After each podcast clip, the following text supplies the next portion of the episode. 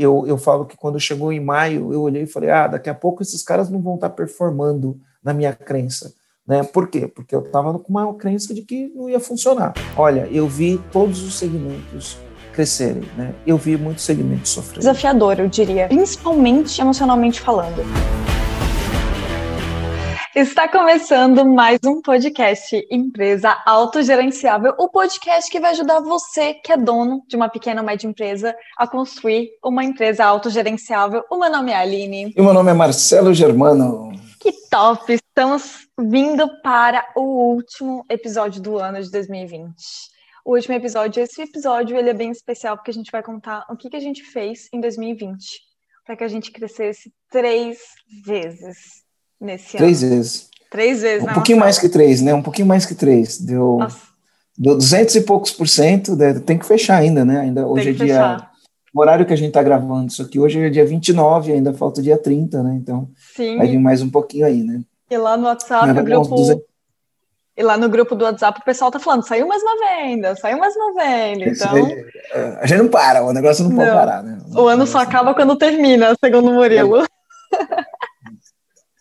Pô, foi um ano de muitas coisas, né? Aconteceram muitas coisas. É legal a gente falar um pouquinho de retrospectiva. Eu gosto de falar que quando a gente sabe o fim, tudo fica fácil, na verdade. Quando a gente sabe o fim, tudo fica fácil. Quando você está passando por um problema, esse problema é muito difícil. Mas quando você passou por ele, você olha de trás para frente, ele ficou mais fácil, né? Quer dizer, pelo menos de analisar, foi, foi, foi pauleira. E aí é bom a gente, além de fazer uma retrospectiva e olhar isso, mostrar para eles exatamente como que é um método, plano de ação, execução, como que é um ponto de vista educativo, né? Sim. O que, que tem num ponto de vista educativo? A gente fez uma live mais ou menos essa época do ano, no ano passado, que a gente falou do planejamento estratégico. Sim. Né, que era o planejamento estratégico para esse ano, que está acabando depois de amanhã, né? A gente fez podcast, né? Isso. Que, na verdade, acho que foi em novembro, por aí, que a gente é, fez esse podcast. Foi podcast 3, 2, sei lá, 3, 2, não. Sete, acho que é o sete. Sete, sete, sete. Né? Para quem estiver aqui pela primeira vez, compartilha, dá um joinha aí, já vou. E compartilha para seus amigos, dá um joinha.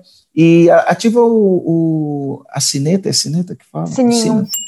Ativa o sininho aí, porque aí quando sair novos podcasts, você você vai ser notificado. E também eu queria pedir, aproveitar, pedir aí para você, depois faz um post no, no Instagram, né, um stories no Instagram, marca, me marca e me põe qualquer sacada que você pegou uh, desse podcast ao longo desse ano, que você já vem ouvindo nossos podcasts há mais de um ano, né, o que, que melhorou no seu negócio, né, a gente gosta de feedback, a gente está é, tá impactando aí milhares de pessoas todas as semanas, e às vezes é bom a gente ter um feedback, né? Exatamente, efetivamente, o que, que fez diferença para vocês, para a gente continuar fazendo esse trabalho aqui que a gente gosta muito. Então, Perfeito. Aline, o legal da gente olhar isso é trazer o que a gente fez de prático, né? Para eles poderem ter uma visão, né? Meta, legal. plano de ação, execução que a gente sempre fala, mas tem foco, tem prioridade, né, tem visão de longo prazo, tem visão de curto prazo, então a gente vai dar uma geral nisso aqui para mostrar o que aconteceu, né? É, a gente vai, vai mostrar aqui como que a gente traçou nossos planos, como que a gente traçou a meta, o que, que a gente fez quando a gente bateu a meta no meio do ano, né?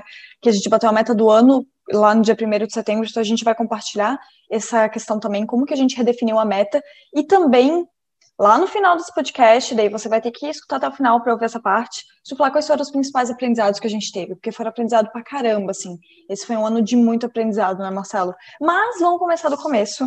Começando do começo, lá no ano passado, acho que foi finalzinho de outubro, início de novembro, a gente fez o nosso planejamento estratégico para 2020.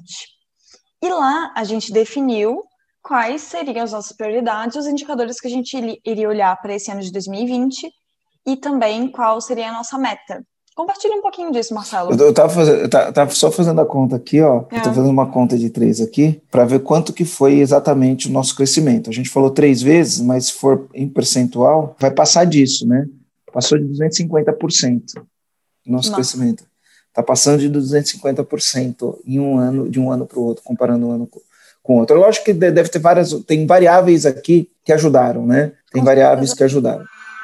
Mas vamos lá, ano passado a gente sentou, fez o planejamento estratégico. Uma das coisas que fazem parte do nosso planejamento estratégico, quando a gente vai decidir o que vai fazer, é olhar o que a gente chama de ponto de vista educativo. Né? O ponto de vista educativo é uma ferramenta do EAG, que, que, a gente ensina para os nossos clientes e que a gente usa, porque a gente tem que usar aquilo que a gente ensina. Sim. Então, de uma maneira bem simples, só para o comandante entender né, como que a gente junta meta, plano de ação execução, alinhado. Eu, eu, eu não vou focar aqui no aspecto cultura, né, nesse momento, mas pode ser que em algum momento a gente fale disso, né, e quando, como que é, a gente fez. Então, a gente terminou o ano, a gente fez o nosso PVL. O PVL é uma ferramenta que a gente tem que tem vários campos, né? E aí, entre os campos, a gente determina uma visão de cinco anos, mínima de cinco anos. A gente pode colocar uma visão de 20 anos, 25 anos, se a gente quiser, tá? A gente determinou uma visão de cinco anos de, de faturamento, de crescimento, esse tipo de coisa. E aí, é lógico, cinco anos acontece muita coisa, a gente se traz para para a narrativa de um ano. O que, que eu vou fazer neste ano? Então, a gente está alinhando o curto, prazo com médio prazo, com longo prazo. Cinco anos já é de médio para longo, né? Então, eu olho para aquilo daqui cinco anos, mas se eu não der espaço esse ano, não adianta nada. Então, eu preciso de um plano efetivo, né, que faça sentido para que em cinco anos eu alcance esse resultado. E esse resultado, né, estabelece-se uma meta. E essa meta pode ser tanto financeira, né, de faturamento, uh, que eu diria quantitativa, né, uh, quanto de impacto, no nosso caso. Né? Então, a gente tem é, algumas metas quantitativas para cinco anos. Entre as metas que a gente tem quantitativa para cinco anos, a gente tinha uma, te, estabeleceu lá como meta 50 milhões de reais de faturamento no ano de 2024, e eu uhum. acho que a gente vai chegar antes, né? Então, as coisas estão conspirando para a gente chegar antes. A gente estabeleceu como meta a gente tem uma visão de longo prazo, que é atender 100 mil donos de pequenas e médias empresas. Você vê, hoje a gente está em 2000 e 29. 2000, 2029 donos de empresas que passaram pelos nossos treinamentos. A gente tem uma meta de, de longo prazo de atender 100 mil donos. Isso está sempre orientando a gente, 100 mil, 100 mil, 100 mil. Não sei, não sei se eu vou estar vivo né, em tempo de ver os 100 mil. Imagino que sim, né? Imagino que vai estar, tá, porque a gente vai é, ter outros planos, né, Marcelo? Para a gente chegar nesse é, objetivo. É, isso.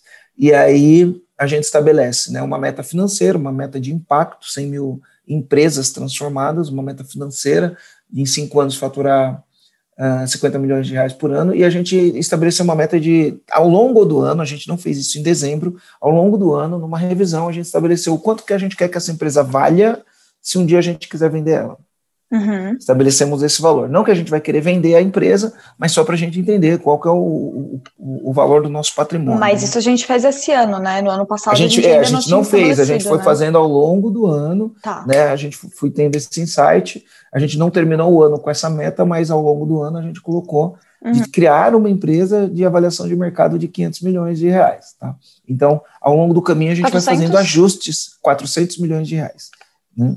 400 milhões de reais ao longo do ano a gente foi fazendo ajustes naquilo. Então, direcionou pela visão. Quando a gente direciona pela visão, a gente volta para entender, né? Quais são, uh, qual é a nossa missão, né? E a gente já tinha feito um trabalho no ano passado de posicionamento uhum. e acabar com o caos nas pequenas e médias empresas através de uma equipe autogerenciável, porque o segredo é a equipe. Cara. Se você não tiver uma equipe, sua vida vai ser um caos, você vai ter uma equipe autogerenciável. E a gente tem vários podcasts explicando exatamente o que é uma equipe autogerenciável, mas para falar de uma forma resumida, uma equipe autogerenciável é onde cada um que senta na sua cadeira sabe exatamente o que precisa entregar como resultado individual, em time, no conjunto, né? E cada um tem suas metas, seus planos de ação para executar e todos executam suas metas e plano de ação, um ajudando o outro, olhando sempre para o todo, né? Então, de uma maneira simplista, eu poderia ficar uma hora só explicando isso, mas é, só para a gente não fugir do tema, né, que é o tema nossa Sim. retrospectiva. Então a gente definiu isso, né, a nossa missão é acabar, é, é acabar com o caos das pequenas e médias empresas, e aí a gente fez uma revisão dos nossos valores. Então a gente tinha uma leitura dos valores, a gente fez uma releitura, não que mudou os valores, na verdade a gente fez só uma releitura dos valores. Sim, né? e a gente renomeou alguns, né? Renomeou alguns, então a gente não tinha um valor que a gente chamava de intensidade, então a gente misturou algumas coisas que era equilíbrio entre a vida pessoal e profissional. E né? esforço discricionário. E esforço discricionário, que é fazer bem feito pelo simples prazer de fazer bem feito. A gente juntou os dois, deu o nome deles de intensidade. Intensidade para a gente, a gente tem intenso em todos os lugares que a gente está. É no trabalho, é em casa, nos nossos relacionamentos, com os nossos filhos, amigos. Intensidade é intensidade na vida inteira. Se tem intensidade em todas as áreas da sua vida, você vai estar em equilíbrio. Se você Sim. tem intensidade numa parte e não tem na outra, você não está em equilíbrio. Então, a gente renomeou os valores, né? É, e aí alguns um a gente manteve. Que, é, tinha um valor que a gente vivia, mas ele não era um valor escrito, né? Que era integridade. Que era o senso de dono. É, integridade e senso de dono. Integridade né? A gente não tinha escrito de senso de dono. Exato, daí a gente escreveu esses dois também, porque antes eles eram valores que já faziam parte da cultura, mas não estava escrito na parede. A gente não dizia que nosso valor é integridade, nosso valor é senso de dono, e a gente botou na parede. E quando a gente bota na parede, isso muda também, né? Traz um outro peso, isso, traz um compromisso, e, né? É, e o senso do dono veio também do livro Desculpability, né? Porque Sim. ele fala muito do senso de dono, não o senso de dono da empresa só. A gente tem que ter senso de dono no país que a gente vive. Né? E, e, e, então a gente tem que ter senso de dono em tudo. Eu saio na rua, eu tenho que ter senso de dono pela rua que eu tô. Se eu vejo uma parede pichada, eu tenho que ter senso de dono de olhar e falar, cara, essa parede não pode estar pichada. Né? Senso de dono é para tudo, né? Então, principalmente esse ano que foi um ano de pandemia, né? O senso de dono ele está em todos os, os aspectos, né? De cuidados, hum. de, de, de realmente a gente cuidar. Então, a gente renomeou alguns valores aí, deu, deu, deu uma cara para os valores e chegamos nos nossos sete valores que formam um time foda, né? Então, o gratidão a gente manteve, o autodesenvolvimento e, e alta performance a gente é, manteve, integridade, senso de dono, gratidão, é, gratidão já falei, né? Compromisso uhum. com o sucesso do cliente. É, legitimidade. Legitimidade que a gente manteve. E aí, Sim. juntando todos eles, eu falei os sete, né? Juntando todos eles, dá o que a gente chama de time f. Então vamos só contar para a gente ver, é, né? Vamos voltar nos então, dedos. A gente, a gente trouxe o intensidade que não tinha, o integridade que não tinha, o senso de dono. Aí a gente manteve o auto, autodesenvolvimento, alta performance, né? Uh, a gente manteve o compromisso com o sucesso do cliente. Gratidão. Gratidão e legitimidade. E legitimidade. Uhum. Então, esses sete valores que a gente entende que são os valores que vão ajudar a gente performar e encontrar resultado. Uma coisa interessante da gente falar isso, Aline, é que quando a gente fala, o valor não é um valor só porque ele é bonito? Ele é um valor porque ele tem que ser atrelado ao resultado. Pensa, se você tem integridade, integridade é estar inteiro fazendo um negócio, né? Integridade não é uma coisa quebrada, integridade é uma uhum. coisa que é inteira, íntegra, inteira, né? Você está inteiro. É, na promessa que você faz para o seu cliente, na entrega que você faz para o seu cliente, na entrega que a gente faz aqui dentro da empresa, isso vai ajudar a trazer resultado. Se eu estou me desenvolvendo, estudando as coisas que ninguém tem coragem de estudar, desenvolvendo técnicas que ninguém tem coragem de, de desenvolver, aplicando conhecimentos que ninguém aplica, eu vou performar mais do que as outras pessoas. Né? Então, Sim. o autodesenvolvimento, ele, ele, ele, ele tá ligado com o resultado.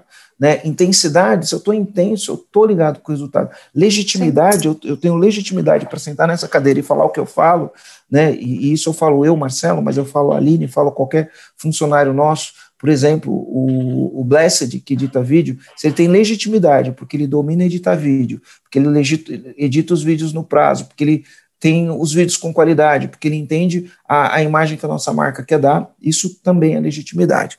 Né? A pessoa certa no lugar certo é legitimidade. E todos esses valores, eles estão vinculados com o resultado. Não adianta você ter um valor solto e ele não está vinculado com o resultado. Né? Uhum. A gente veio e olhou e, e, renomeou os valores. E aí a gente definiu as prioridades, que é onde a maioria das pessoas erram. É lógico, a gente tem no nosso PV vantagem competitiva, energia emocional, é, estômago, quais são as decisões de estômago que a gente tinha que tomar, a gente tomou algumas, investimentos que tem que fazer. Agora a gente tem outros uhum. decisões de estômago que envolvem bastante investimento que a gente tem que fazer, né? E é, pessoas, né? Enfim, tudo que é decisão que tem que ser feita.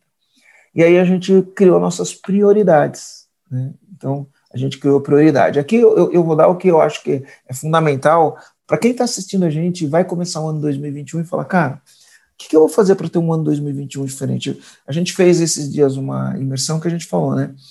Uh, 2021 não tem surpresa.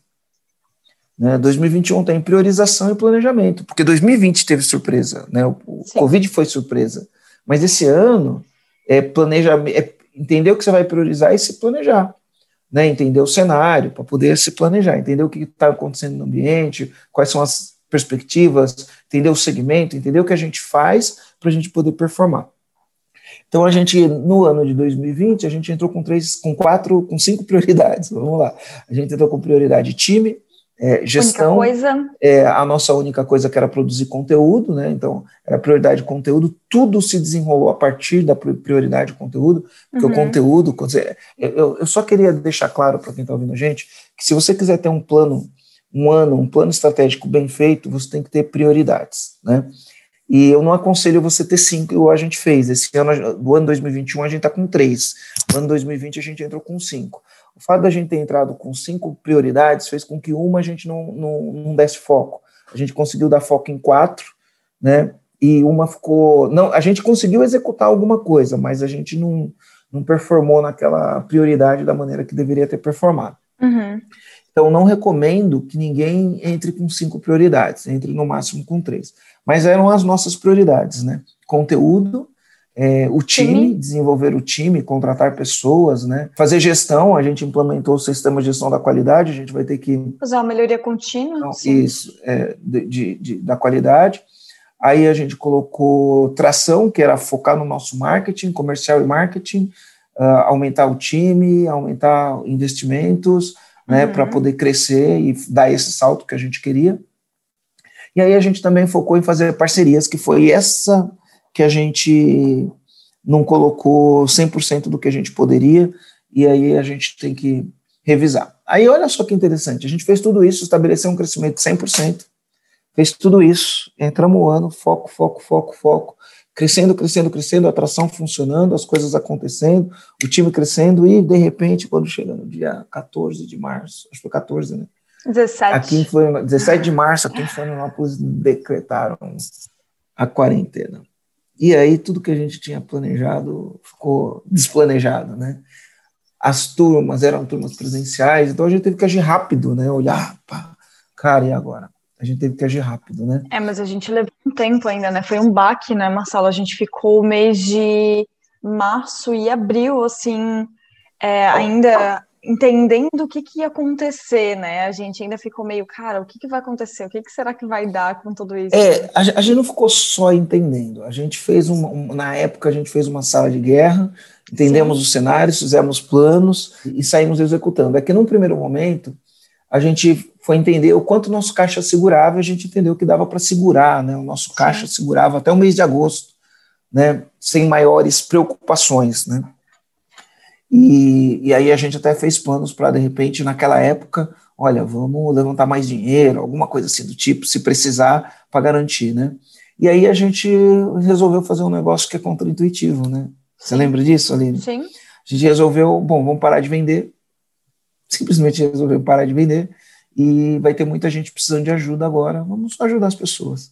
E a gente fazia três lives todo dia. Sim, Marcelo Três lives todo dia. Doido. Nossa, eu nunca trabalhei. Eh, não, já trabalhei bastante, assim, mas assim, nos últimos anos eu trabalhei, esse ano foi, acho que eu mais trabalhei dos últimos anos. Sim. Era três lives todo dia, mentoria com um monte de clientes nossos que a gente tem de mentoria, sala de guerra com todas as minhas empresas, porque são três empresas, né? Sala de guerra com as empresas, a quarta empresa saindo. Enfim, foi, foi, foi punk. Nessa, nessa altura do campeonato a gente começou. Vamos só gerar valor, gerar valor, gerar valor, gerar valor. Uhum. Então veio, veio março, a gente ainda fechou bem em março, abril despencou, despencou, despencou. despencou. Mas uma coisa que é interessante que aconteceu, né? A gente, lógico, eu, eu vou atribuir os nossos resultados às nossas metas, plano de ação e execução. Eu falo que eu não acredito em sorte, eu acredito em meta, plano de ação e execução. Mas eu também eu falo que a sorte, ela, ela é o advento de quando a oportunidade encontra com o preparo, gera o que a gente chama de sorte. E por que, que eu falo isso? Porque o que aconteceu foi o Covid, ele trouxe oportunidades e ameaças, né? Uhum. E, e aí as oportunidades que o, que o Covid trouxe, encontrou a gente preparado. Né? Então, deu o que a gente chama de um pouco de sorte. E aí, como a gente está no mundo digital, para fazer as nossas vendas, Uh, como a gente não estava vendendo, mas eu, eu, dentro do mercado, então networking é importante, quem a gente se relaciona, quem são os nossos amigos, quais são os grupos que a gente participa, os grupos Sim. empresariais, os grupos, né? Então eu participo do, do, do, do Platinum, do Érico Rocha, eu participo do uh, Dinastia, do Sandro San, participo do, da mentoria do, do Vitor Damaso, né? E conheço a maioria dos players do mercado, tenho contato com eles. E o que eu comecei a observar independente de a gente estar tá enfrentando uma crise sem precedentes, com comércio parado, com tudo parado, o digital estava bombando. Nossos clientes que estavam no digital, o e-commerce, estava todo mundo bombando, vendendo mais do que nunca. E aí eu vi as pessoas vendendo, ainda eu tinha uma crença limitante ali, né? Eu acho que eu nunca falei dessa crença limitante. Quando começou, que entrou o lockdown em março, em abril, pessoal do, do, dos grupos que eu participo começaram a bater recorde, principalmente lá do Platinum, né? Uhum. Começaram a bater recorde de faturamento, de lançamento, né? Então, eu participo do, do grupo do Érico Rocha, as pessoas que estão ali estão fazendo lançamento, e as pessoas estão fizeram lançamento recorde, aí outro lançamento recorde, o outro lançamento recorde. Olha como as nossas crenças de escassez atrapalha a, a nossa percepção da realidade. Eu, com minha crença de escassez, eu pensava assim, Aline, eu pensava assim, cara, eles estão vendendo agora porque as pessoas, ninguém foi mandado embora ainda. Tá todo mundo em casa, as empresas estão entendendo o que vai fazer e tá todo mundo em casa recebendo salário. Porque até então não tinha suspensão, o governo não tinha feito nada de suspensão. Sim, Só não podia sair na rua e, meu, tinha que continuar recebendo salário, né? E aí eu falei, então as pessoas estão em casa, estão recebendo salário e não estão gastando porque não sai na rua. Quando você não sai na rua, você não gasta dinheiro, né? É, gasta com iFood, gasta com Isso, outras... isso. É, é, é, é, Mas, enfim, é, aí eu, eu, não vou entrar nessa discussão, a gente podia fazer um podcast só para entrar nessa discussão aqui. Mas, enfim, né? As pessoas ficaram em casa. Aí eu falei, mas logo, logo as empresas vão começar a demitir. Então, quem está vendendo agora tem que aproveitar para vender agora, porque daqui a um mês não vai vender mais. Fiquei pensando isso. E aí uhum. a gente está ali, gerando conteúdo, ajudando as pessoas, gerando conteúdo, ajudando as pessoas, e as nossas vendas despencando. Só que eu via, aí o cara tinha lançado, tinha batido um recorde, aí quando chegou em maio, o cara lançou de novo, bateu o recorde de abril, eu falei, ué, essa altura do campeonato, aí já tinham mandado não sei quantas pessoas embora, o governo já tinha autorizado fazer suspensão de contrato. Eu falei, ué, já era, os caras tá tendo resultado ruim nas vendas, né? Uhum. E os caras estavam aumentando. E aí foram aumentando cada vez mais. Eu falei, cara, não é possível, né? Não é possível, tem alguma coisa errada aqui, porque o, o mundo está parado, as, as empresas estão tudo paradas e os caras estão vendendo mais do que nunca. E aí a gente tinha cliente que faturava 4 milhões por mês, passou a faturar 8, né? Uhum. Umas coisas de louco. E aí foi quando a gente resolveu fazer o nosso lançamento em maio. Sim. Né?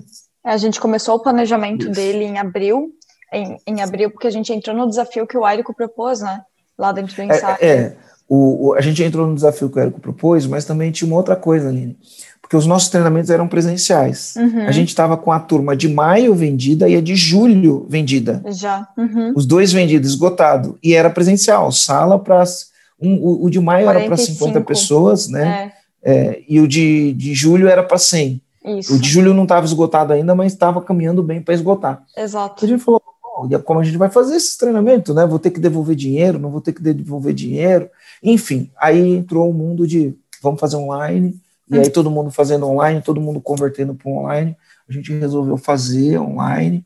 E aí, quando foi em maio, a gente fez um lançamento. Como a gente tinha, aí eu falo, né? A preparação quando pega a pessoa, a oportunidade e a preparação quando ela se encontra. Como a gente tinha uma prioridade que era atração, a gente montou um time de atração Uhum. A gente já estava usando o marketing, a gente já estava melhorando nossos processos de marketing, a gente já estava focando no time. E, e, e produzindo e conteúdo, né? E produzindo conteúdo. A gente entrou o ano com sete funcionários, a gente está saindo o ano com 21 funcionários, a gente entrou o ano com oito especialistas do método, a gente está saindo o ano com 19 especialistas, né? Então a gente entrou entre funcionários e especialistas com 15, está saindo o ano com 40. O time já vinha crescendo. E a gente fez toda a integração de muitos desses funcionários no home office, coisa que a gente nunca tinha feito, né? Mas a gente tinha o nosso processo de integração que estava pronto, a gente usou o mesmo processo de integração. Só que em vez de olho no olho, a gente usou o Zoom para fazer o processo de integração. Aí a vantagem de ter um processo, né, para fazer uma integração, contratar as pessoas home office, né, e fazer a integração home office. Então a gente estava preparado para fazer isso tanto no presencial, não que a gente estava preparado para fazer no home office, mas a uhum. gente conseguiu adaptar porque o processo já existia. Aí, como a gente estava preparado com tração, a gente começou a fazer a campanha, fez o desafio do Érico, utilizou uma forma, um método. Isso que é importante que o empresário tem que entender. A gente não inventou mágica. Existia um método, no nosso caso, o método da fórmula de lançamento. Existia um método, a gente utilizou o método, seguiu ele à risca. Eu tinha passado minhas férias de dezembro estudando o método, uhum. fiz um tremendo de um resumo do método. Fiz um tremendo resumo do método, estudei o método, preparamos tudo, né? Esses, esses cinco meses, é, o negócio foi ficando internalizado na cabeça. Era estudo, preparo, escreve, estudo, preparo, escreve. A Aline ajudou, a Aline, a gente discutiu muito o script, discutiu muito como seria, e aí saímos para fazer. No improviso, aí teve um improviso, porque onde a gente vai fazer esse lançamento? Vamos gravar? Pô, como que vai gravar em épocas de Covid? Não dá para gravar? é uma loucura gravar, editar. Bom, então vamos fazer ao vivo, porque a gente viu outros players do mercado fazendo ao vivo e a gente resolveu fazer ao vivo. E pum. Uhum. Fizemos ao vivo, fizemos na minha casa na praia, fizemos na minha casa na praia. Montamos tudo como estrutura remota, só na hora de transmitir que a gente foi lá transmitir é, ao vivo eu, você, o F e o Felipe, né, que a gente contratou o Felipe da TV Palhoça. Né? Sim, para cuidar ali com os equipamentos, né? Que a gente não tinha equipamento Isso. ainda. A gente nem sabia como que usava os equipamentos, né? E aí a gente foi descobrindo, né? O F cuidou disso com uma tremenda de uma qualidade, e a gente fez um lançamento e pum, né, explodiu nesse lançamento. E aí a energia, né, entra no PVE, o ponto de vista da energia emocional, energia do time lá em cima, aí é foco, e é contratação, e é montar projeto, e é entender como vai entregar, e é começamos a entregar no online, será que vai ser legal, será que não vai ser, será que as pessoas vão gostar, não vão gostar, como que vai funcionar, bom, plano, plano, plano, plano, funcionou, funcionou, quando chegou o dia 1 de setembro, a gente bateu a meta do ano. A meta que a gente estabeleceu, que era crescer 100% em relação a 2019, dia 1 de setembro, meta batida. Né? E, e aí eu estava falando, só para não deixar aberto aqui, uhum. o negócio da crença. Né? Olha nossas crenças como conduz a gente a acreditar nas coisas erradas. Eu acreditei que por conta da pandemia, muitas pessoas iam ficar desempregadas e todo mundo ia parar de vender. E quem estava vendendo era porque tinha que aproveitar aquela janela de oportunidade, que enquanto aquela janela de oportunidade estivesse, ia poder vender. E depois disso, eu, eu acreditava que não ia vender, eu acreditava que as vendas iriam cair. Né? Se eu tivesse acreditado nessa crença, eu ia ter tomado outras. Se eu não tivesse me desbloqueado dessa crença, se eu não tivesse me desbloqueado dessa crença, ela teria feito com que a gente não tivesse feito o que a gente ia fazer. Porque eu ia falar. Não, não vamos fazer esse lançamento, porque. E aí a gente fez um lançamento, foi incrível, né? A gente fez vários lançamentos incríveis esse é, ano. Esse ano a gente fez cinco lançamentos. Cinco lançamentos, todos eles. É... De seis, um, sete dígitos. É, é, é, é, todos eles com resultados assim expressivos, no mínimo ROI 10, né? ROI, ROI 8, ROI 9, né? Foi, é, o mínimo a gente fez um 9. lançamento que a gente teve 33 por 33 vezes de ROI. O que é 33 vezes de ROI? A gente investiu 35 mil e faturou 1 milhão e 100. 35 vezes de ROI. Uhum. 30, então, foi 33 mil, se não me engano, que a gente investiu. É, aí a gente veio, quando chegou em setembro, a gente bateu a meta. E aí, quando bate a meta, não é igual a Dilma, né? Quer dizer, a gente dobrou a meta, mas a gente tinha meta, né? Batemos Sim. a meta. A gente não dobrou a meta, mas foi quase que dobrar, né? A gente estabeleceu um crescimento de mais de, mais de 60% da meta. Sim. Da meta inicial, né? Se eu fizer as contas aqui, é 75%. 75% a gente estabeleceu aquela meta baseado no, na performance do, do, dos dois últimos meses, né? Sim. Baseado na performance dos dois últimos meses, a gente estabeleceu uma meta que era superar a meta em 75%. É, e, e aí, aí a gente fez os planos, né? Porque não só olhando a retrospectiva dos últimos dois meses, mas também, tipo, o que, que a gente vai fazer porque, como tu falou, a gente cresceu de 7 pessoas no início do ano para 21, mas então, para gente, a gente conseguir esse número de 75% a mais da, do, do que a gente planejou, a gente precisou entender. É, a mais a da meta, porque a, a, meta era dobrar, a meta era dobrar, a gente bateu a meta de dobrar e planejou mais 75% do que a gente já tinha planejado. Além que vai dar 250% de, de crescimento. É. Sim. Então a gente teve que traçar o plano para quem são as pessoas que a gente vai contratar, quais são as estratégias que a gente vai usar, qual é a meta para cada mês, então a gente definiu qual, qual, é a meta de cada mês que a gente ia bater, e se não acontecesse de bater a meta em algum mês, o que, que a gente ia fazer para compensar no próximo mês, para que a gente chegasse no final do ano nos 10,5? E, e, e ainda no último mês estava longe, né? Estava longe. A gente fez bastante coisa. Mas uma coisa Sim. interessante, né? A gente estabeleceu a meta, a gente não, não deixou de focar em nenhum momento nas prioridades, a gente tinha nossas reuniões das nossas prioridades, não deixamos de focar nas nossas uh, prioridades. Ao longo de tudo isso, não era só vender, porque a gente teve que começar a criar estrutura de entrega, que é uma estrutura de entrega diferente, de CS diferente, né? Quando a gente fala em prioridade, a gente tem poucas prioridades, é importante não ter muitas prioridades, porque cada prioridade vai demandar muitas, mas muitas, muitas ações. E uhum. conforme as coisas vão acontecendo no campo de batalha, você tem que abrir novos planos de ação. Se você tem muitas prioridades, por isso que a prioridade de parceria ficou a gente estava bem forte em parceria até a pandemia. Depois da pandemia, a parceria soltou, porque era tanta coisa para fazer, né? Sim, mudou muita coisa, né? Mudou muita coisa.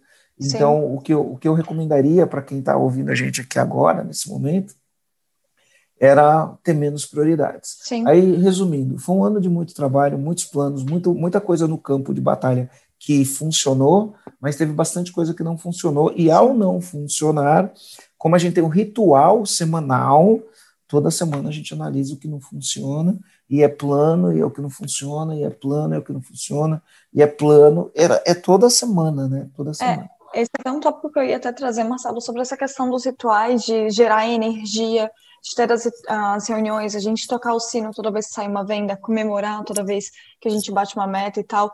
E até, tipo, falando sobre energia especificamente, a gente fez até um campo de batalha, que é o campo de batalha 24. Tem um card aqui em cima para quem quiser assistir, foi um campo de batalha, com o Marcelo falando sobre energia, rituais que geram energia, né?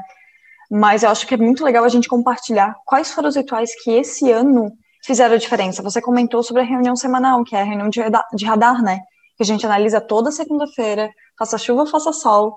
Tem uma reunião segunda-feira com toda a equipe, que agora a gente faz só com a equipe de comitê, mas começou agora, recentemente, com a equipe de líderes, né? Até então era o time inteiro que participava dessa reunião, e sempre com foco em olhar os indicadores, quanto que a gente está da meta, se a gente vai bater ou não vai, e quais são os indicadores críticos, né? Como, por exemplo, como é que está o nosso NPS, como é que está a nossa nota que qual é a avaliação que os nossos clientes estão dando, dos comandantes que eles estão dando dos nossos treinamentos. E outra coisa, né, quando a gente olha o NPS, às vezes, né, vem algumas coisas que doem na gente, né, porque às vezes, Sim. né, você faz um negócio e quando você tem o feedback, o feedback não é aquilo que você esperava. E aí a gente tem que ter humildade para olhar para aquele feedback e falar, isso aqui é uma oportunidade de melhorar não para ficar chateado, né? Sim, Mesmo e ficando quanto chateado, a gente né? evoluiu né? esse ano com os feedbacks é. que a gente recebeu. Foi, tipo, graças aos feedbacks que a gente conseguiu aumentar o nosso NPS, nossa, incrivelmente, e mesmo aumentando a quantidade de pessoas de turma. Porque antes a gente tinha um NPS com 45 pessoas, agora a gente tem um NPS com 200, 300, até 500 pessoas que a gente já fez no Alavanca Seus Lucros. Então, é um NPS com outro número e outro Isso. nível né, de, de complexidade que a gente pode dizer. Então a gente tem as reuniões semanais de ritual de energia, onde põe um time, nosso grito de guerra, onde põe o time. Uma coisa interessante, não é exatamente um ritual, né? Uh, eu gosto de ouvir louvor, né? Então todo dia de manhã, quando começo minhas lives, eu começo minhas lives sempre com louvor. E aí a gente, quando ia para casa fazer um negócio, sempre estava tocando um louvor. Mas meio que virou um ritual, né? No, no, não imposto, né? Tem, um, tem uma história até, Marcelo, porque assim, a gente faz muito benchmarking, né? Então, a gente faz, a gente até fez um podcast falando sobre benchmark, então a gente faz muito benchmark. Mas aí a gente acaba criando conexões, né? Quando você faz benchmark com alguém, você acaba criando conexões. E o F, ele fez alguns benchmarkings com os videomakers lá da Ignição, que é a empresa do Érico Rocha. E daí o F estava conversando com a Leti, que é uma das videomakers, e ela falou que toda vez que eles iam fazer a montagem de algum evento, dava alguma treta. Dava alguma coisa. Que, ah, dava algum problema técnico, dava um bug na internet, sempre dava alguma coisinha assim, nada a ver. Daí eles falaram que começaram a botar louvor e que depois que eles botaram louvor, nunca mais teve problema. E daí o F falou: Eu vou levar louvor pra gente, porque pra gente também sempre tinha alguma coisinha o slide não compartilhava com áudio, aí o microfone dava um negocinho, a gente sempre tinha alguma coisinha pequenininha que dava, daí a gente começou a botar louvor também, ó. É, eu já ouvi os louvores já. Já né? ouvi. Virou, virou, um ritual, para mim é um, é um, ritual, né? E, e não tem nem o objetivo de é, evangelizar. É, ninguém, não é né? religioso, né? Como, não é uma questão religiosa. É. é. E tem até, eu tenho até a minha playlist, Louvores Marcelo Germano. Dá para colocar o link do minha playlist aí? Dá para colocar card? Dá, dá para colocar assim, colocar card aqui assim? Não, porque é uma playlist do Spotify, Spotify né? Ah, é, não, daí a gente coloca na descrição desse podcast. Ah, então coloca. A playlist de louvor do Marcelo. Louvores Marcelo Germano, o nome da, da playlist. A gente colocou o, o, os louvores, né? Sim. E, e, também era ritual. O grito de guerra, né? A gente tem o grito de guerra. Sim. O comemoração, a gente comemorou muito.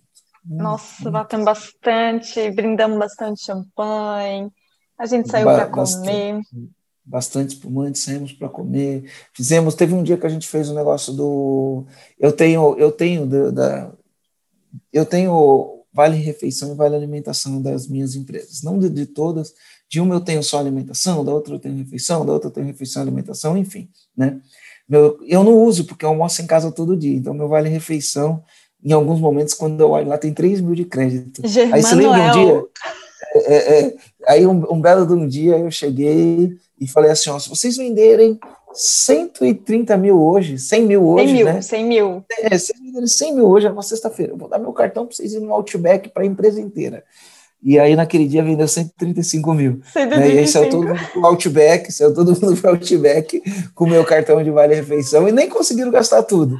Tinha 3 mil de, de crédito lá, conseguiram gastar 1.450. É, foi né? por aí. O time todo. Então, esse, esse, as apostas, né? Ah, vamos fazer bolão. Que dia que bate um milhão de faturamento?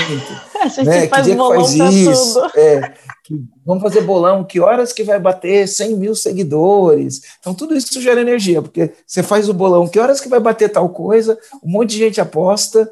Né? Falando isso, tem que pagar a aposta do bolão do, do M4. Do, do, do líder M4. Mas ele né? ainda não está 100% fechado. Ainda pode é. ser que a Ayala ganhe. Você já não ganha mais, Marcelo. Que você estava uma pessoa que ia ganhar. Então tá entre a Yala e tá entre outra pessoa ali que eu esqueci o nome, mas estão quase, tá então, quase confirmando. Isso daí gera uma energia no time, então a gente teve várias, várias coisas de, de, de, ritual de, de energia mesmo para a gente fazer, né? Então é, sempre depois do lançamento, é, reunir o, o, time, fazer debriefing, fazer grito de guerra antes do sorteio. Do, sorteio também, sorteio, né? premiação com sorteio, né? uma premiação que todo mundo recebe e alguma coisa que a gente sorteia e ganha quem tiver sorte, né? Se Sim. bater a meta. Tudo isso fez gerar a energia que o time precisava. É, e esse então, ano aí a nossa meta reajustada, 75% a mais da meta de 100% do ano anterior, bateu no dia 23, né? Que foi semana passada, quarta-feira. Eu estava dirigindo na estrada. É. Teve, um, teve, teve um, campo de batalha? Não, foi uma equipe autogerenciável que saiu só falando sobre essa meta. O João explicando como que estava sendo e tal. Então saiu uma equipe autogerenciável falando sobre essa meta que a gente bateu, que foi bem legal. E a gente está a 150 mil reais para alcançar essa meta. Foi, foi muito massa, muito massa, né? A gente chega num outro patamar, né? Passamos dos oito dígitos de faturamento anual né, como empresa, passamos 18 dígitos, e aí agora a gente dobra a meta, né? Passar 18 dígitos é difícil e a meta para o ano 2021 é dobrar. É, exato. Dobrar a meta. E aí, o que, que eu queria trazer aqui de aprendizado com toda essa história, né? Lógico, estou falando que tem meta. Quando eu falo que tem meta, tem plano de ação, esses planos de ação, eles estão escritos no papel. No começo, a gente usava uma planilha de Excel, né? Hoje, uhum. a gente usa um, uma, uma ferramenta. É, né? eu, eu, não gosto de falar o nome de ferramenta. Normalmente as pessoas vão depois perguntar, Marcelo, qual a ferramenta que você usa? Porque o problema não é a ferramenta. A pessoa acha que é a ferramenta que vai resolver o problema. Não. não o é problema o é a atitude e o comportamento de você documentar o plano, acompanhar o plano e toda segunda-feira olhar os prazos, se as pessoas estão entregando no, no prazo. Toda segunda-feira, vamos lá, vamos olhar os números, vamos ver os resultados, agora vamos ver todos os planos de ação qual plano de ação está no prazo, qual que está no prazo, qual que foi concluído, o que, que aconteceu quando foi concluído. Esta rotina de fazer isso que vai fazer a diferença. Qual a ferramenta? Pode ser o Excel, pode ser uma outra Sim. ferramenta. Então, quando eu falo meta, plano de ação, é tem a meta, tem o plano, o plano está escrito, a gente acompanha ele toda semana. Uhum. Se precisar ajustar, a gente ajusta e toda semana a gente vai acompanhando, vai acompanhando, vai acompanhando, vai acompanhando. E aí isso fez com que o que acontecesse? Então, setembro a gente dobrou, Outubro a gente veio bem, né? É, setembro a gente, a gente veio bem, outubro não foi tão bem assim, tão bem no sentido de ficou um pouquinho fora, né? É, outubro foi Aí novembro quase, né? ficou, é, é, novembro ficou bem fora. Novembro ficou bem foi. fora. Uhum. E aí a gente entra em dezembro precisando fazer um número assim, era, era um número factível, 1 milhão 362, né? Era um número factível para fazer, mas ele era um número que não era tão fácil de Sim. se fazer, né? contado pela quantidade de dias úteis também que a gente tinha de oportunidade em dezembro, não era, não era tão simples, né? Não era, não era tão simples fazer. E aí o time veio, deu uma sugestão, você estava de férias ali. Né? Uhum. Estava de férias, eu estava já esgotado, né? Mentalmente esgotado.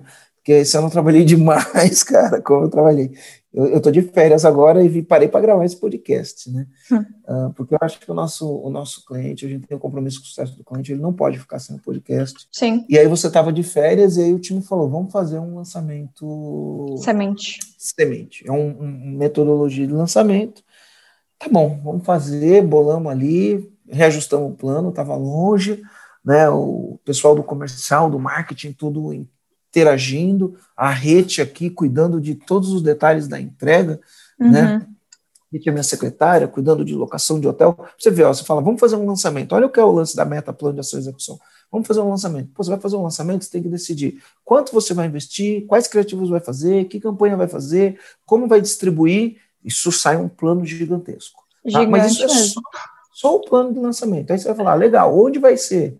Aí você tem que cotar hotel, reservar hotel, alugar é, gerador, time de montagem do negócio, time de desmontagem. Verificar, fazer todos os testes. Tem que fazer teste, teste de internet, tem que ter dois links de internet, tem que contratar dois uhum. links, né? Tem, tem bastante coisa para ser feito o lançamento. Aí vai fazer o lançamento, aí tem que montar todo o script, revisar script, olhar script, preparar PowerPoint, é câmera. Aí beleza. Então é, é todo um, um, um, um plano para fazer uma única coisa, né? A Mônica parece assim, ah, faz um lançamento, fez. Não, faz um lançamento. Não. Quem é do marketing digital vai se identificar com esse, esse momento. E aí a, a, nossa venda não é botão, né? A nossa venda é uma venda por telefone. O cliente ele liga, ele é atendido, ele passa por uma pré-venda e por uma venda, uhum. né? E aí é e o time de venda. Peraí, para a gente vender esse número, a quantidade de vendedores que a gente tem, a gente não consegue vender, uhum. né? por mais que a gente faça um lançamento que exploda, como que a gente vai fazer? Aí tem que fazer um outro plano, vamos ajustar o time. Contratamos dois pré-sales, passamos a Naya para fazer pré-sale e sale, uhum. né? A Naya performou muito bem no sale também. Eu não tenho os números finais da Naya, depois vou analisar isso daí quando, a gente, quando eu voltar de férias, mas uhum. ela performou muito bem na, no negócio. Aí teve que entrar dois pré-sales, os dois pré-sales foram treinados no meio do fogo, uhum. no meio do fogo, né? O, e aí você põe Naia, Murilo e João, ó, com uma agenda lotada, o Rogério ali com o dedo no pulso para fazer eles criar agendamento, agendamento, agendamento, agendamento. Entra, entra o Marcelo Bittencourt, meu xará, entra o José Felipe, agendamento, agendamento, treinamento rápido, né? Ainda uhum. bem que o nosso processo de treinamento que o João preparou, né? E ficou muito bom, graças a Deus, e, e conseguiu, e conseguiu que eles conseguissem ter uma performance rápida. Sim. E aí, além disso, né, a gente não podia contar só com o lançamento, a gente tinha que ter as vendas do perpétuo, então o time de marketing teve que continuar gerando os leads no perpétuo para fazer né? agendamento. Né? Isso, e o Rogério ali, depois a gente foi pegar é, arquivo morto de, de lead, né, para ativar arquivo morto de lead, e aí todo mundo ali, todo dia. E uma coisa interessante que aconteceu para a gente bater essa meta foi que no grupo do WhatsApp, né, tava todo mundo ali, falta tanto, falta tanto. Meu Deus, será que vai dar? Estão deixando a gente sonhar. Então essa energia que contagiou o time como um todo, é lógico, tem, tem um prêmio, né? Tinha um 15 salário, porque o 14 já estava garantido uhum. que tinha batido a meta do ano e tinha o 15 se batesse a segunda meta, né? É, a, aí a gente fez o, o, o, lançamento, fez o perpétuo, energia, energia, energia, muitos planos de ação, muita execução. Pô, dia 23 de dezembro a gente, a gente bate a meta. Fizemos um lançamento onde a gente investiu um lançamento curto, né, um semente, a gente investiu 50 mil, mil é, 50 mil arredondando, uhum. né, para faturar 750 e 50 mil de marketing, só de custo de aquisição de, de clientes, Sim. né? Para faturar 750. Tráfego, né? tem, todo, é, tem todo o custo da entrega, tudo tem outros custos, né? Esse ano ele aconteceu, que foi um ano que, se eu tivesse que falar assim, os principais fatores foi o preparo que a gente já tinha, né? Fazer essas metas, esses planos de, de ação. E aí tem coisas que fogem do nosso controle que podem ajudar e atrapalhar. Uhum. E é lógico que se o Covid não tivesse vindo, a gente não teria feito esse número. Porque a gente não teria ido para o online, a gente teria continuado no presencial, o, o, e a gente, quando fazia presencial, era no máximo 50 pessoas. A gente estava estudando como fazer um lançamento, um, um treinamento para 200 pessoas. Sim. Né, 200 pessoas físicas, presencial. A Sim. gente ia fazer um de 100 para testar um de 100. A gente já tinha feito um de 130 e um de 300, mas não nosso. Sim. Eventos de, do Conrado Adolfo, né? Que ele faz, ele vende o nosso evento e a gente entrega. E aí a gente estava pensando em começar a fazer essa estrutura. Então, o Covid ele foi uma variável que gritou né, a, a pandemia, o lockdown, a mudança de comportamento, foi uma variável que gritou no nosso número. Eu posso dizer aqui categoricamente que a gente não teria feito este número se não tivesse vindo a pandemia. Sim, mas eu acho que é muito interessante a gente ressaltar aqui a questão em termos de aprendizados, né? Os aprendizados que a gente tirou do ano é entender que a gente também pode acabar com causas empresas de forma online. Que a gente online. não precisa do presencial, que era uma, querendo ou não, era a crença que a gente tinha até então também, né? É, e quando a gente é. entendeu que, meu, quanto resultado a gente gerou nesse ano, desde as turmas de junho, que foi online, de setembro, de novembro, nossa, a gente acabou com o caos de muitas empresas de forma online. Eu entrevistei, eu acho que pelo menos 50 comandantes que participaram das turmas online. Uhum. Né? Tentar no meu perfil do Instagram lá tem 50 entrevistas, pelo menos 50 entrevistas. Eu não, não tenho número, a gente tinha que pegar os números, né? Uhum, Pessoas que começaram no online, tiveram resultado no online e a gente fez estudo de caso deles nas lives de terça-feira. Bom, enfim. E aprendizados? É uma coisa, um, um, um, aprendizado, né? Que a crise é uma oportunidade. Então, no meio de uma pandemia que foi uma crise, para a gente gerar uma oportunidade. E aí, talvez, quem está ouvindo a gente pode falar: ah, mas é porque você faz isso, é porque você faz aquilo, é porque isso, porque aquilo. Olha, eu vi todos os segmentos crescerem, né? Eu vi muitos segmentos sofrerem, né? Tem segmentos, bares, né? Bares que funcionam à noite, foram bares, restaurantes foram severamente impactados. Quem tem um produto entregável com delivery não sofreu tanto, até cresceu, né? Quem tem um produto entregável, né? É Agora, por exemplo, o bar, né? O bar, a balada, esse tipo de coisa. E você sabe que bares noturnos e restaurantes geram muito emprego no Brasil e no mundo, né? Esses sofreram muito. Você não, você não consegue fazer um bar, ah, um coquetel online, né? O cara ele, ele, ele vai para ir no bar, porque quer ver pessoas, esse tipo de coisa. Então, alguns, é lógico, alguns segmentos sofreram. Mas eu queria também aproveitar para falar assim, ó, que no meio dessa crise toda gerou-se muitas oportunidades. E o, o, cara que é empresário, ele tem que estar tá pronto para se adaptar, ele tem que entender o mercado, se o mercado não permite que ele tenha resiliência, porque o que é ter resiliência, né? É olhar para o meu mercado e falar, esse mercado vai deixar eu ganhar dinheiro se vai deixar ganhar dinheiro, vai deixar ganhar dinheiro. Eu aprendi isso com o Carlos Wizard. Ele falou até onde vai a resiliência do empreendedor. Ele falou a resiliência do empreendedor vai até onde o mercado permite ele ganhar dinheiro. Uhum. Se o mercado não permite você ganhar dinheiro, não dá para ter muita resiliência, né? É melhor você partir para outra. Então foi, é, eu, eu, eu queria que é, não é partir para outra necessariamente, mas você pode olhar para o teu modelo de negócio e falar, cara, deste jeito aqui não está funcionando, qual é a oportunidade que tem aqui que eu não estou enxergando que eu preciso aproveitar? Então eu vi muitas pessoas aproveitando oportunidades no meio de uma crise, vi muitas pessoas sofrendo também, né? Faz parte do jogo, tem muitas pessoas sofrendo e muitas pessoas a, a, aprendendo. Então, se eu tivesse que listar aqui, vou listar aqui de cabeça, assim, né, no improviso, Aline, os, os grandes aprendizados. É que na crise existem oportunidades. Na crise existem ameaças e oportunidades, e você tem que estar preparado. Sorte, né, um aprendizado, eu, eu acho que a gente deu sorte, mas a gente deu sorte porque ela bateu na nossa porta e falou: Oi, estou batendo na tua porta, você, tá, abre para mim? A gente falou: opa, entra, né?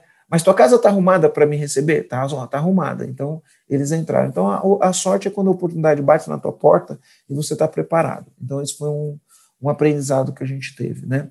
É lógico que no meio do caminho teve muitos erros que a gente teve que, que aprender, coisas que a gente planejou que não aconteceram, né? Uh, mas eu tive um aprendizado muito legal do time, né? É o time olhar e falar, vamos fazer isso para atingir aquele resultado saiu muitas coisas do time, porque como a gente trabalhou bastante a questão da cultura, da cultura, essa questão da energia, essa questão do foco, a gente, a gente já tem uma cultura de meta, né? Uhum. Nossa empresa é uma empresa que é cultura de meta, cultura de meta mensal, semanal, diária, anual, né? Já é uma cultura de meta. Então, o time trazer sugestões para a meta foi um grande é, aprendizado. É, crenças limitantes, eu tive que trabalhar minhas crenças limitantes, eu vou ter que trabalhar sempre minhas crenças limitantes, você que é dono de empresa, se você não cresce mais é porque tuas crenças estão te limitando, tá? Assim como eu não cresço mais porque as minhas crenças estão me limitando, né? Eu, eu falo que quando chegou em maio, eu olhei e falei, ah, daqui a pouco esses caras não vão estar performando na minha crença.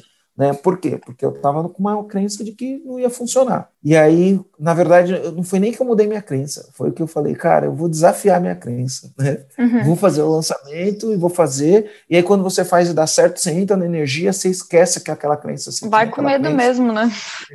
É, esqueceu aquela crença e aí a gente foi e gerou energia, né? Sim. Ah, eu tive um aprendizado, Aline. Teve um momento que a gente estava na dúvida e a gente foi fazer o lançamento de maio. No lançamento de maio, eu estava um pouco conservador, mas aí teve uma reflexão boa que eu fiz naquele lançamento de maio, que foi sobre o investimento. Você lembra que você estava com medo de fazer um investimento? Sim, sim, que a gente ia fazer... A gente tinha feito o um lançamento em janeiro e tinha investido fevereiro. 6 mil reais, fevereiro. Tinha uhum. investido 6 mil reais. E aí, se a gente ia fazer um lançamento e investir 15. Você lembra disso? Ah, o que para a tô... gente, em maio, a gente ia investir 15. O que para a gente era mais do que o dobro do que a gente investindo. E aí eu sentei e falei com você, eu falei, Aline, vamos por 50? Não, porque eu não confio, porque o time é novo, porque o, o, o cara que vai pegar o nosso marketing ainda não sabe colocar muito dinheiro. Eu falei, meu, vamos, vamos, vamos colocar mais dinheiro. E você queria colocar 15, eu falei 50, enfim. Né? Você lembra disso ou não? Tá eu lembro, na verdade, que para mim Aí, ficou mais marcado foi a questão de vender direto ou vender com vendedores. Isso para mim foi o que ficou mais é, marcado. É, isso também ficou marcado. Mas uma das coisas que eu fiquei pensando foi o seguinte: eu falei, cara, não é possível. A quantidade de conteúdo que a gente gerou, a quantidade de seguidores que a gente conseguiu, a quantidade de impacto que a gente criou, não é possível que se a gente investir 50 mil, a gente não retorna pelo menos o que a gente fez em fevereiro, que era 215. 215 mil reais. Eu, e eu achava que investir 50 para retornar 200 valeria a pena. A gente não teve coragem suficiente de investir 50, a gente investiu 35, né? E aí teve 35 de ROI. É, a gente né? investiu Voltou 33 um milhão, 1 milhão 150. 110. 1 milhão cento e poucos mil reais, né? E para 2021, a gente pode compartilhar quais serão as nossas prioridades? Bom, três, três prioridades em 2021. Três prioridades. Primeira prioridade, prioridade número um, plataforma, né? A gente vai criar aqui uma nova leitura do nosso modelo de negócio. Então, como a gente está no online, a experiência do cliente no online ela tem que ser a melhor possível. Para isso, a gente está uh, contratando uma plataforma onde ele vai ter a melhor experiência possível não só ele, como todos os funcionários. Essa plataforma ela vai ser a base para a gente criar a universidade corporativa da pequena e média empresa. Vou explicar o que é uma universidade corporativa. Quando você tem uma empresa, você precisa formar líderes ou as habilidades que você precisa para que a tua empresa atinja os resultados, das grandes empresas que elas fazem. Ao invés de ficar mandando as pessoas para um monte de universidade, ela monta uma universidade dentro da empresa e aí foca em treinar as pessoas para performar e atingir os resultados que quer. Isso começou com a GE, a GE acho que foi a primeira universidade corporativa do mundo, em Crotonville, e depois grandes empresas fizeram isso e seguiram o modelo, né? Só que o pequeno empresário não tem condições de montar uma universidade dentro da própria empresa, né? E a gente hoje encontrou um meio de fazer isso para ele. Ele vai poder ter uma universidade para formar todos os funcionários dele, dentro de casa, podendo acompanhar, ver nota, ver desempenho, ver evolução, esse tipo de coisa. Para isso que a gente está focando nessa plataforma, que é o nosso grande projeto de longo prazo, plataforma. Aí, além da plataforma, a gente tem um outro foco, a gente mantém né, é, plataforma, além da plataforma, a gente mantém o foco no time, né? A gente mantém bastante o, o, o foco no time. A gente Como tu falou, né? Com... Sempre vai ser uma prioridade nossa trabalhar o, o time, né? time, né? time Provavelmente sempre, ele nunca vai sair. Sempre vai ser uma prioridade, tá? E, e, e falar em time é muito plano de ação. É muito plano de ação. É contratar, é integrar, é desenvolver é plano de carreira, é PDI, né? É PDI, é Salário. é entender é sal, cargos e salários, é entender novas habilidades, é entender o que, que eu faço para atrair os melhores no mercado, é entender retenção, por exemplo, você tem um funcionário que performa muito bom, muito bem, você tem um risco de retenção cara que performa muito bem, o mercado vem atrás para te levar. Você tem um alto risco de retenção, você tem que ter um plano para esse alto risco de, de retenção. Porque do mesmo jeito, todo mundo quer ter, ah, todo mundo quer ter um funcionário nota mil que performa muito, tá? Só quando você tem esse funcionário, você tem um risco de retenção, então você tem que ter plano para isso. Então, plano do time, né? E no o nosso caso, o plano do time é para fazer o que a gente quer fazer, a gente não tem as habilidades que a gente precisa. E nós sabemos disso, né? Isso que é o bom, a gente sabe. Então, para isso, a gente tem que desenvolver essas habilidades. Para desenvolver essas habilidades, eu preciso contratar essas habilidades. Então, é, esse plano ele é muito longo. Né? A gente está pensando agora em designer instrucional, né? tem até uns nomes que a gente nem conhecia, né? Uhum. Designer instrucional, a gente pensava em diretor pedagógico, nem é mais diretor de pedagógico. Então, tem muitas habilidades que a gente é, vai ter que trazer para dentro de casa para chegar lá. Tá? E aí o terceiro é portfólio, né? Então, primeiro plataforma, segundo time, terceiro portfólio. Nosso portfólio de produto E a gente tem muitos produtos voltados para o dono da empresa. Começamos a ter agora um produto voltado para o dono da empresa desenvolver líderes na empresa, porque eu, eu falo que a atividade mais importante de um dono de empresa é desenvolver líderes, né? E aí a gente tem um treinamento para desenvolver os líderes dentro da empresa, uma mentoria. Sim, né? e além até da questão dos produtos, é reprecificação de produtos, né? Que a gente já começou a reprecificar é. agora em, em janeiro, agora a gente já entra com um novo preço, um novo investimento novo de imersão. Então a gente está fazendo todo esse trabalho que está dentro da prioridade de portfólio, né? Está dentro da prioridade de portfólio, é precificação, definição de produtos, entender as necessidades do cliente, né? Aí usa a plataforma para poder entregar, mas você tem que ter tudo. As empresas têm necessidade de RH, então tem que ter um produto de RH. As, as empresas têm necessidade de DP, tem que ter é, processos de DP portfólio para DP. As empresas precisam desenvolver o comercial, tem que ter portfólio de produto comercial. Precisa, as empresas precisam desenvolver marketing, tem que ter portfólio para o produto marketing, tudo dentro da plataforma. Né? E para isso, é, contratar o profissional.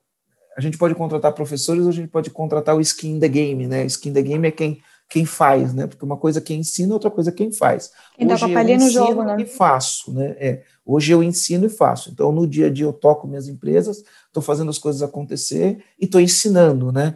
Eu acho que esse é o melhor meio. Tem gente que só ensina, não tem nada de errado com as pessoas que só ensinam. Em alguns momentos a gente vai ter pessoas que só ensinam, a gente tem que tomar decisões, né? Uh, ensinam porque conhece teoricamente ou, sei lá, né, de estudo, domina um assunto, mas efetivamente no dia a dia não é a função dela.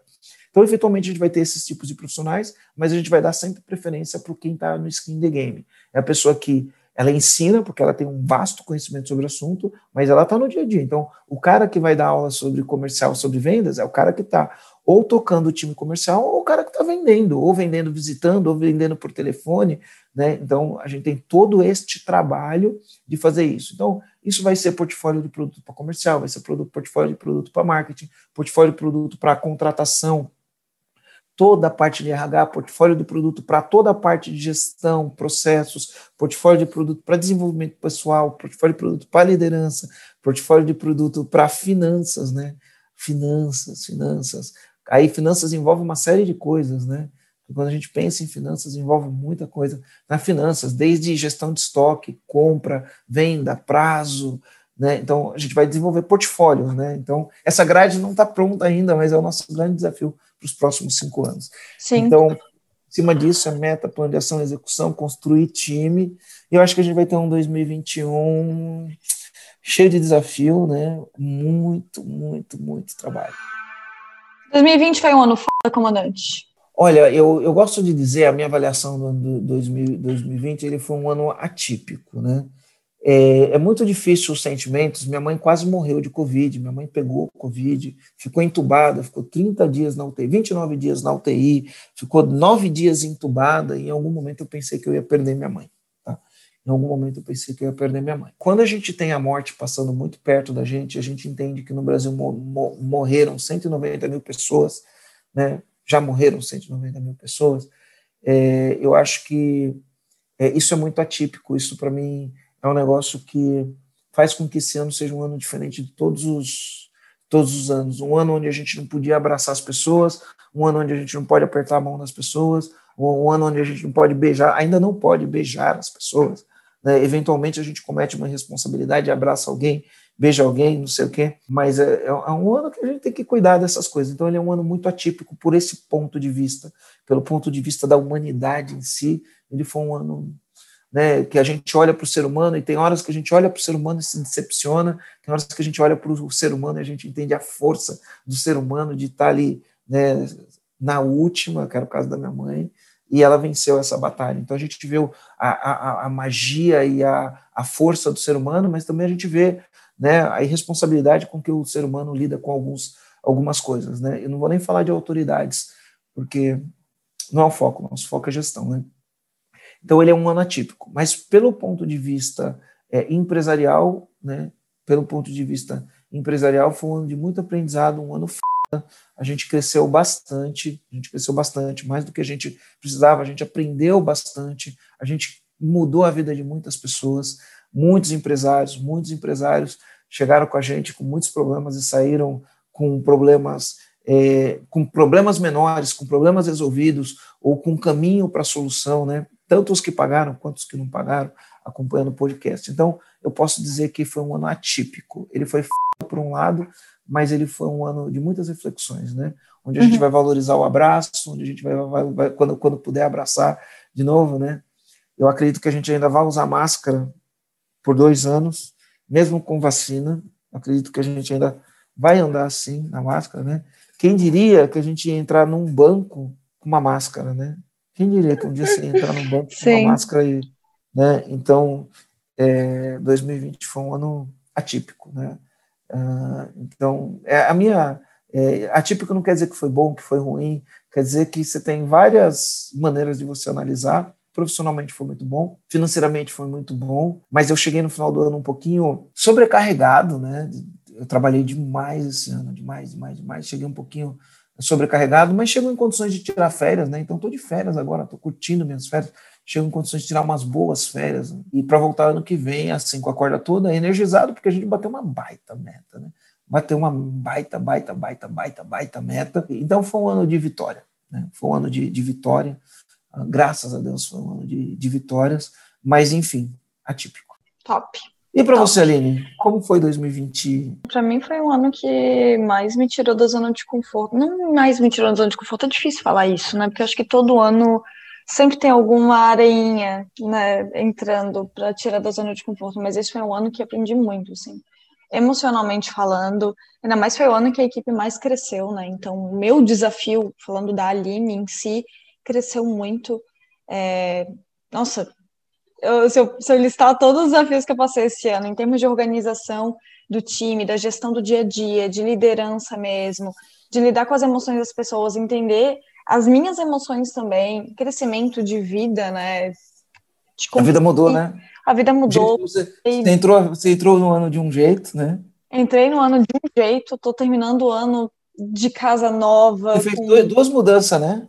Esse é, ano. eu mudei ano passado, foi finalzinho do ano passado que eu me mudei, então eu comecei o ano já no, no apartamento novo, agora estou no apartamento novo de novo, então assim, foi um ano de muito crescimento, que eu, eu agradeço muito esse ano, assim, muito, mas foi um ano bem desafiador, eu diria, é, emocionalmente, principalmente emocionalmente falando, que eu acho que o que foi mais difícil esse ano foi lidar com as emoções, as minhas e das pessoas, né? ainda mais quando a gente fala de liderança, você tem uma responsabilidade sobre as emoções das outras pessoas, então foi um ano, assim, que eu aprendi demais. Então, sou muito grata pelo aprendizado que eu tive esse ano e por tudo que eu digo, né, que o universo jogou para mim para aprender. Então, e o resultado veio, né? o resultado veio, então isso que deixa a gente, na verdade, mais feliz, né, por ter traçado as metas e alcançado essas metas com louvor, com maestria. Oh, oh. Olha que interessante, Aline, né? Eu acho que todo mundo quer melhorar de vida, né? O empresário, o colaborador do empresário. Eu acho que a gente, quando monta empresa, a gente quer melhorar a nossa vida, mas a vida das pessoas que trabalham com a gente também. Não faz sentido a gente melhorar a nossa vida, né? E eu percebo que eu venho cumprindo esse papel desde quando eu comecei, né? Então, você vê, ó, são 20, 20 e tantos anos, desde 1996, 25 anos de campo de batalha, né? É, bastante gente, depende das empresas que a, que a gente criou, tem muito, muito funcionário, né? E muitos, muitos cresceram nesses 25 anos, né? É, cresceram. No final do dia, todo empresário que está assistindo a gente, ele quer ter mais qualidade de vida, quer ter mais dinheiro, mas ele também quer gerar uma condição confortável para a pessoa que trabalha para ele, para as pessoas que trabalham para ele, né? Ele também tem esse esse objetivo. E, e eu fico feliz de ver esse teu crescimento, né? De, de crescimento pessoal, profissional, aumenta, não é só uma questão de aumentou o salário, né? Aumentou suas habilidades, aumentou suas é capacidades, é uma consequência, né? sua possibilidade de gerar resultado e todo mundo ganha, né? Então a empresa ganha, o colaborador ganha, a vida melhora, a vida do empresário Sim. melhora, a vida do colaborador melhora. Eu acho que a vida dos nossos reagentes, de uma maneira geral, melhorar esse ano. Né? É que melhora até, fazendo até um gancho com um episódio do Wendel, que foi o podcast da semana passada, que a gente gravou com ele, é, nesse episódio ele falou do quanto o, as pessoas que estão ao redor podem mudar as nossas crenças. Né? Uma pessoa que a gente falou, uma frase que a pessoa falou pra gente, uma coisa que a gente ouviu, o fato de ter visitado alguém, qualquer coisa assim, quanto isso pode impactar na mudança das nossas crenças. Então, eu acho que a oportunidade que os EAGênios têm de estar dentro do EAG é, é uma oportunidade muito grande de mudar crenças, de evoluir, não só financeiramente, mas de vida mesmo, de evoluir as crenças, evoluir os aprendizados. E é, e é isso que eu fico sempre pensando, né? Que é essa oportunidade que a gente dá para os funcionários das empresas que a gente ensina, né? Para os funcionários, os donos das empresas que a gente ensina. O quanto, se a gente consegue impactar, acabar com o caos dessas empresas, esses funcionários, eles vão ter a mesma oportunidade que nós, gênios temos. Então, eu acho que essa é uma, é uma missão, assim, gigantesca em termos de impacto que a gente pode gerar. Não é só, não é só crescimento de vida, crescimento de tudo, é crescimento de ser humano, assim. É hum. outro. Eu posso dizer que, nossa, a minha vida depois que eu entrei no EAG, nesses dois anos e meio, mudou radicalmente, assim, radicalmente mesmo, pelas pessoas que eu conheci dentro do EAG. Então, é isso que eu quero que os outros comandantes tenham. Fico, fico, feliz, fico feliz, né? E a gente está conhecendo muita gente legal. Então, eu queria terminar aqui, Aline, agradecendo todo mundo que segue a gente, seja no YouTube, seja no Spotify, seja no Instagram do Marcelo Germano, no Instagram do, do Empresa Autogerenciável. No meu, eu tô com 140 mil seguidores. Eu nem sei quantos seguidores a gente está no, no, no, do EAG. Está com 87. 87. Isso. Queria agradecer todos vocês, queria agradecer todos os clientes que confiaram na gente, que de uma maneira ou de outra adquiriram os nossos produtos e tiveram benefícios ao adquirir nossos produtos, nossos serviços.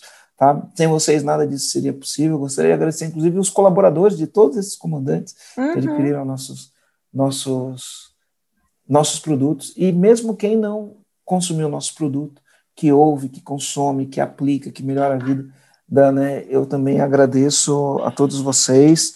Falar que vocês ajudaram a fazer o nosso ano, um ano excepcional. Sim. E ano que vem a gente vai fazer a nossa parte para ajudar vocês a fazerem um ano mais excepcional ainda. Perfeito, é isso aí. É isso. É isso, comandante. Então tá. Então, feliz, feliz ano, ano novo! Falou! Valeu!